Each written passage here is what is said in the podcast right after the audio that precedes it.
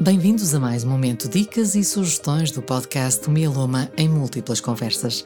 Aqui vamos partilhar dicas acerca de temas importantes e que podem contribuir para que os doentes e cuidadores possam conviver melhor com o mieloma múltiplo. Nutrição, psicologia, terapias alternativas e exercícios físicos são alguns dos temas dos quais vamos falar. Ouça agora os conselhos dos especialistas. E hoje, como convidada, a Presidente da Associação de Doentes com Leucemia, a ADL, doutora Fátima Ferreira, médica hematologista no Centro Hospitalar Universitário do Hospital de São João, no Porto, no qual tem diariamente um contacto muito próximo com doentes e certamente também com os seus cuidadores e familiares.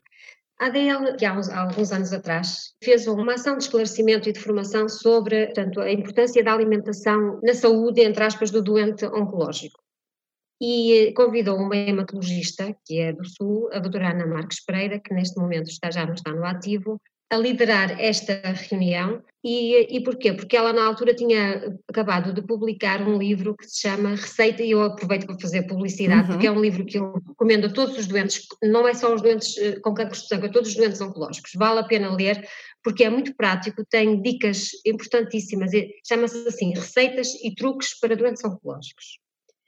E, eh, e se, se, portanto, se puderem uh, ter acesso a este livro, ele ajuda portanto, a aceitar, uh, digamos, um, no doente que fica com anorexia, isto é, com quebra do apetite ou falta completa do apetite, há ali truques para que o doente para que o doente e a família consigam fazer com que ele aceite alimentar-se, equaciona muitos problemas, nomeadamente a obstipação, a diarreia, as náuseas e os vômitos, que surgem com quimioterapia e às vezes com radioterapia. E não é só equacionar, porque apresenta soluções muito fáceis.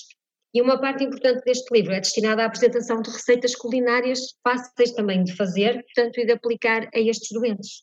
E fala também dos suplementos alimentares, ricos em proteínas, e até usa lá nomes comerciais, o que facilita a vida às famílias, porque se for aplicado este tipo de alimentação, os doentes acabam por ter um período de recuperação mais rápido, ficam de melhor humor e, hum, e, e parece que tudo corre melhor, é verdade.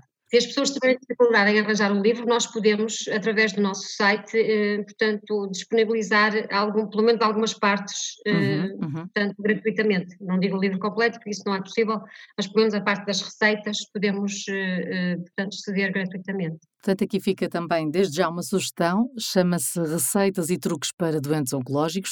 A autora é Ana Marques Pereira e é uma edição da autora, aliás. É um livro que está à venda uh, online, pelo menos, apesar de ser um livro já antigo, ainda há alguns sítios onde online podemos uh, encontrá-lo. Portanto, fica desde já esta sugestão. Este foi mais um momento Dicas e Sugestões do podcast Mieloma em múltiplas conversas.